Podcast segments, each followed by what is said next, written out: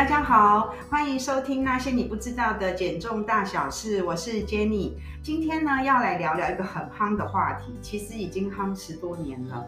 那现在呢，有越来越多的医学研究在探讨，就是正念跟大脑的科学。那大家一定很想知道说，说这跟减重有什么关系呢？我们很荣幸邀请到真正的专家，台北医学大学心智与脑科学研究所。吴昌卫教授来帮我们解惑，欢迎吴教授。Hello，大家好，很高兴在空中跟大家见面。谢谢老师百忙当中抽空来上我们的 Podcast。我自己啊，就对这个主题很有兴趣。所以呢，我之前还去修了吴教授的一堂课，叫做《发呆与睡眠》，真的是超棒的，那也学到非常的多。所以呢，今天呢，特别呢，请呢吴教授来来跟大家分享。那吴教授的专长一部分是在研究正念、睡眠对大脑的影响。那因为我们是体重管理中心，所以呢也想要知道正念、睡眠跟肥胖的关系。所以呢，请问呢吴教授呢，为什么现代哦很多人都有睡眠的问题，跟压力有关吗？还是说现在的晚上的环境都太明亮了？嗯，环境太明亮跟压力其实都有关系哦。那自从发明灯泡之后哦，其实大家都会觉得说，哎，其实晚上。不是都暗暗的哦，晚上我们也可以做很多事情啊，所以其实入睡的时间就会慢慢的往后移啊，延长我们清醒的时间啊，因为我们都舍不得去睡觉嘛啊，嗯，但是呃每天一大早都还是要爬起来啊，赶去上班啊，所以这也导致说我们睡眠的时间其实就变得越来越短，这也是造成呃之后很多睡眠问题的原因之一。所以是现在的生活的环境的改变，还有就是科技的进步，那我们长时间呢就会处在比较明亮的空间，就好像白天变得很长一样，对吗？嗯，是的，就就是我们说哦，就是延长这个清醒的时间啊，嗯，但是反而会压缩到入睡的哦，晚上睡眠的这个时间。那另外就现代人的这个生活形态而言啊，那。这个工作或者生活中的压力啊，也都变得越来越大啊。再加上其实他们都很责任制嘛，哦，那所以很多白天可能做不完的工作啊，就会带回家做哦。那到了要睡觉的时间还是做不完啊，那我们只好牺牲睡眠。所以在准备上床睡觉的时候哦，那很可能也一直在担心，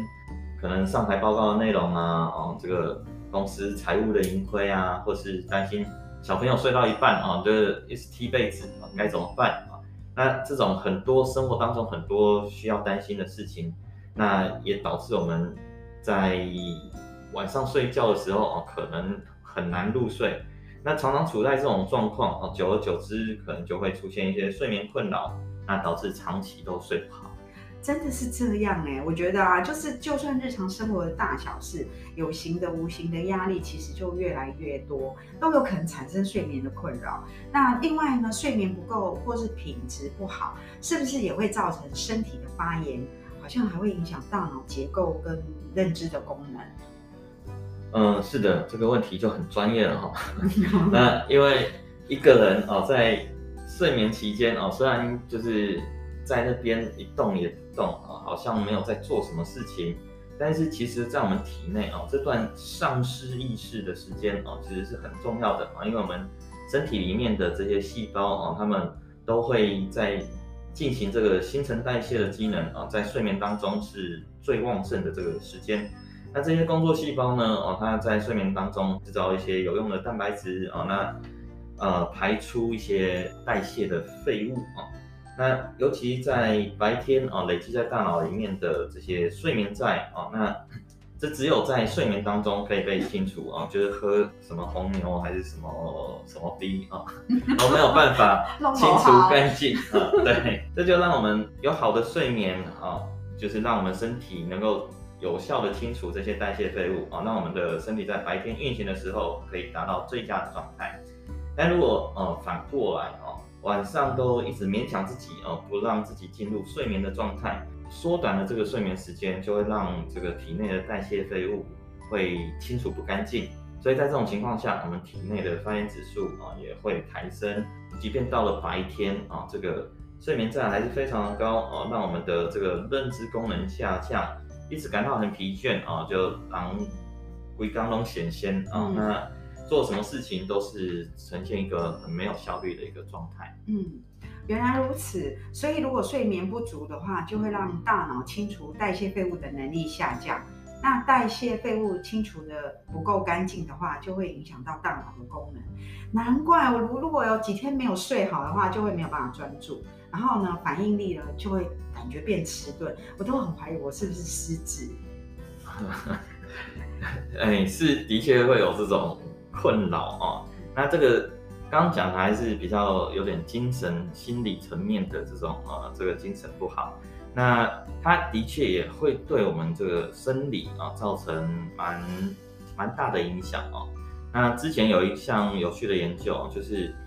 呃调查这个施打 A 型肝炎疫苗的民众哦。那 这就分成两组哦，就是一组呢是打疫苗当天有睡好啊，另外一组是打疫苗当天啊他却熬夜没有睡得很好啊。所以去比较这个打疫苗当天熬夜的这一组啊，去一个月之后再去检查这个疫苗的抗体数量，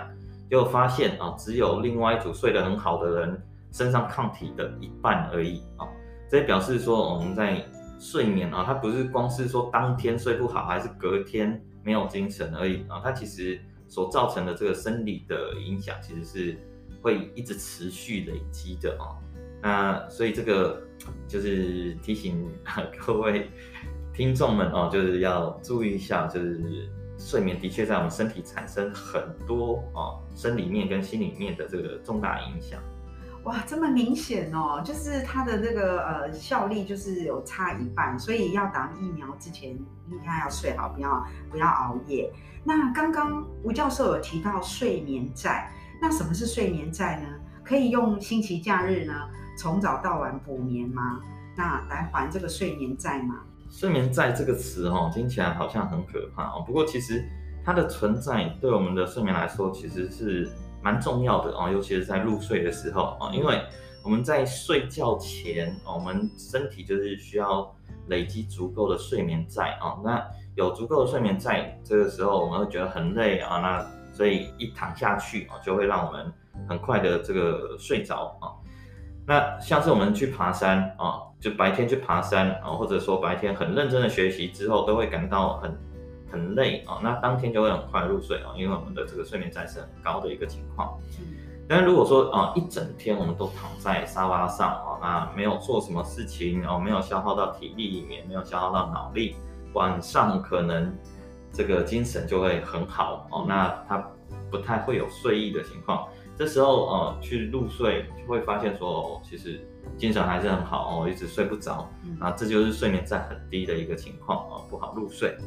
所以如果说呃平时太过操劳哦，每天都睡不够啊，这个睡眠债很高的情况，但是周末反而是一直补眠，这个这两天呢可能睡眠债都很低啊，那反而睡不好，所以这有可能呃就是会导致我们的这个生理时钟其实。呃，睡眠在一下高一下低，一下高一下低啊，这样好像一直在做云霄飞车。我们生理时钟是呈现一个紊乱的一个情况，这反而是日后产生呃睡眠问题或者是导致肥胖的一个原因哦。哦，原来如此哦。可是就是假日补眠其实是我们的日常哎，所以其实假日补眠并不是一个好方法，反而会造成了睡眠时钟的混乱，甚至变成肥胖的几率会比较高。嗯，对，因为之前有另外一个研究调查到，就是假日补眠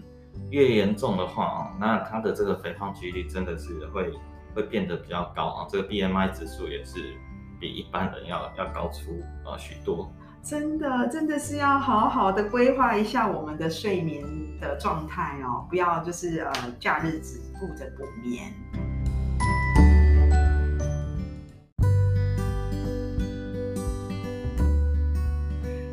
想请问老师啊，为什么睡眠不正常容易导致肥胖？像我就发现啊，我只要睡不好或者是吃太晚睡，肚子就会越来越大。那要如何改善睡眠呢？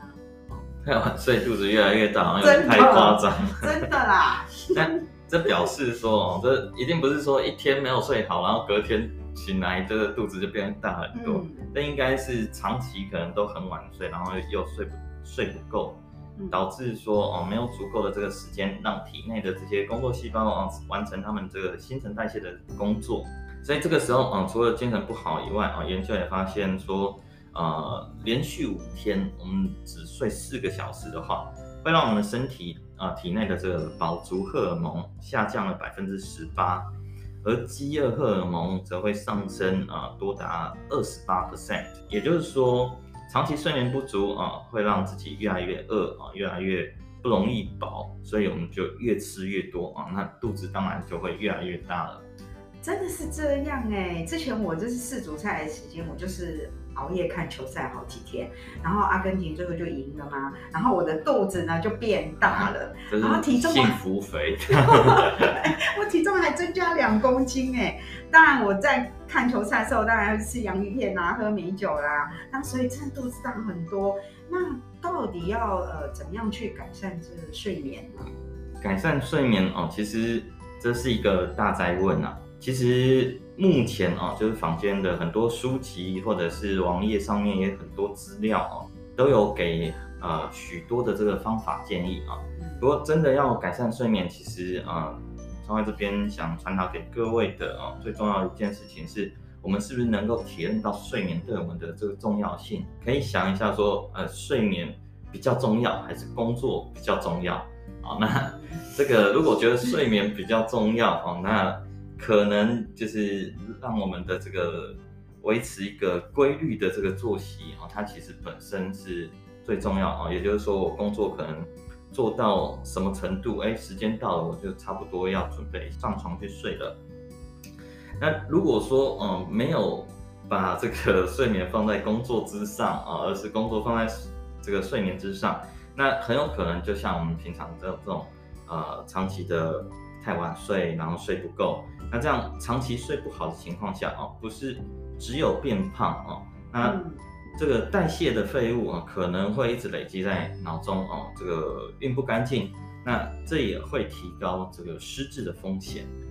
所以如果说对于这样的生理证据啊有一个基本认识的话，那创会这边啊就是诚挚的建议大家啊，帮自己建立一个。稳定而规律的一个作息时间，嗯、那也就是说时间到了哦，就告诉自己说应该要睡了哦。那剩下还没有处理完的这个事情啊，可以留给明天啊，这个头脑清楚、精神好的自己就好了。那假日啊，也是要维持一样的规律哦。好，谢谢老师的建议。那我今天就要开始好好的来规划一下我的作息，我很怕会失智哎。好，我从今天开始睡前不要滑手机，不要熬夜看电视了。那呃，现在正念的概念其实很夯，我常听人家说正念就是活在当下。那吴教授做过很多这方面的研究，而且老师本身还是正念引导师，对不对？真的超厉害的。那可不可以请老师呢跟我们说一下正念的概念？呃，就您的研究呢，来跟我们分享一下正念对大脑功能会产生什么影响？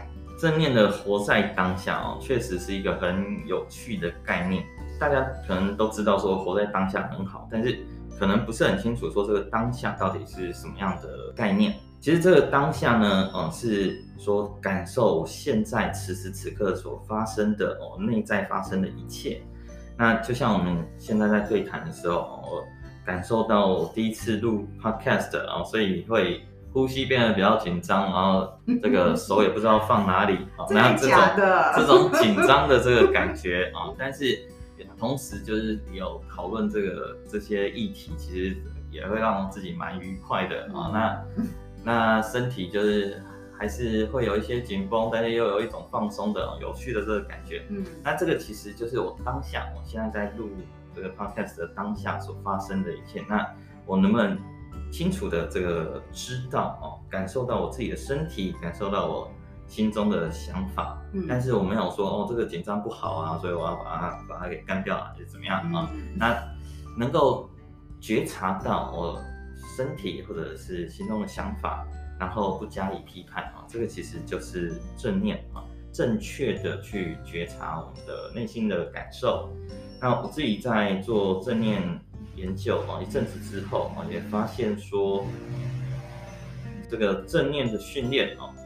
就是可以增强一般我们不会用到这个大脑网络功能啊，即便是对于就是长期这个药物药食网效的忧郁症患者啊，其实也能够帮助啊他们改善他们的忧郁、焦虑啊，甚至连他们的睡眠品质也都会变得比较好。所以这样听起来，正念真的可以改善睡眠。那在日常的生活当中要怎么运用呢？就像前面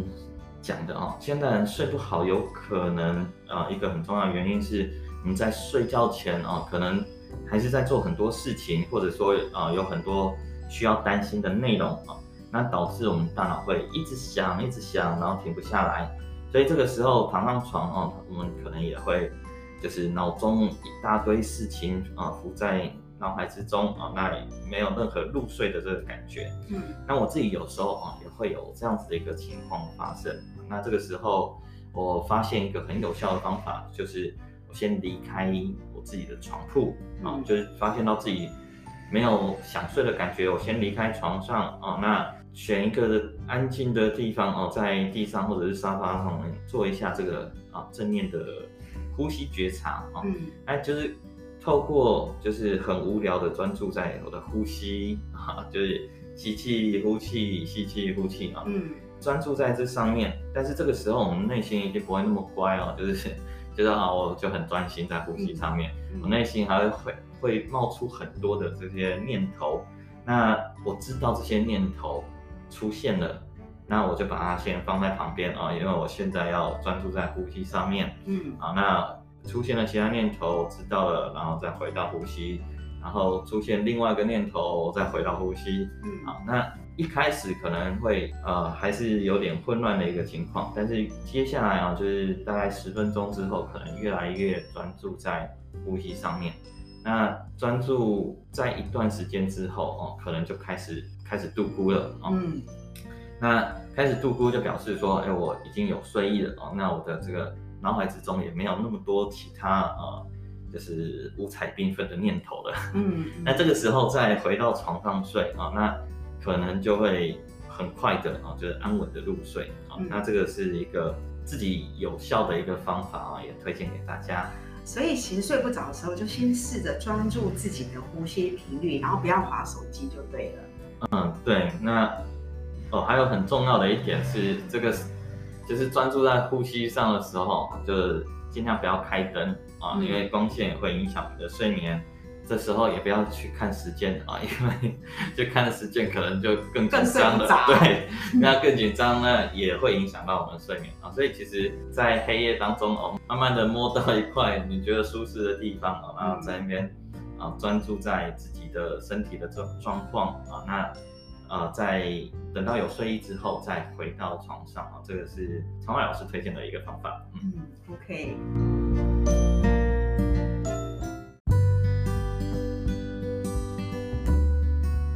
呃，那压力和情绪好像呢，也会对大脑呢产生负面的影响。那正念是不是也可以运用在？调整情绪啊，压力啊，避免情绪性的饮食或是压力性的饮食。像我们体重管理中心开的减重班啊，就会有营养师搭配临床的心理咨商师，把正念饮食运用在减重班的课程，好像学员都觉得还没蛮有帮助的。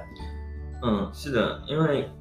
正念啊，很重要的一个概念就是观察当下的自己啊所发生的一切，呃，就是可以透过这样子的一个观察啊。跟自己的身体和想法变成一个好朋友，这也是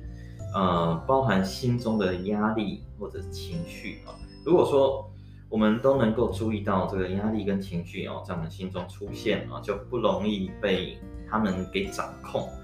啊。但是如果说没有尝试做这样子的练习哦，没有呃跟自己的这个心中的压力情绪哦变成一个好朋友。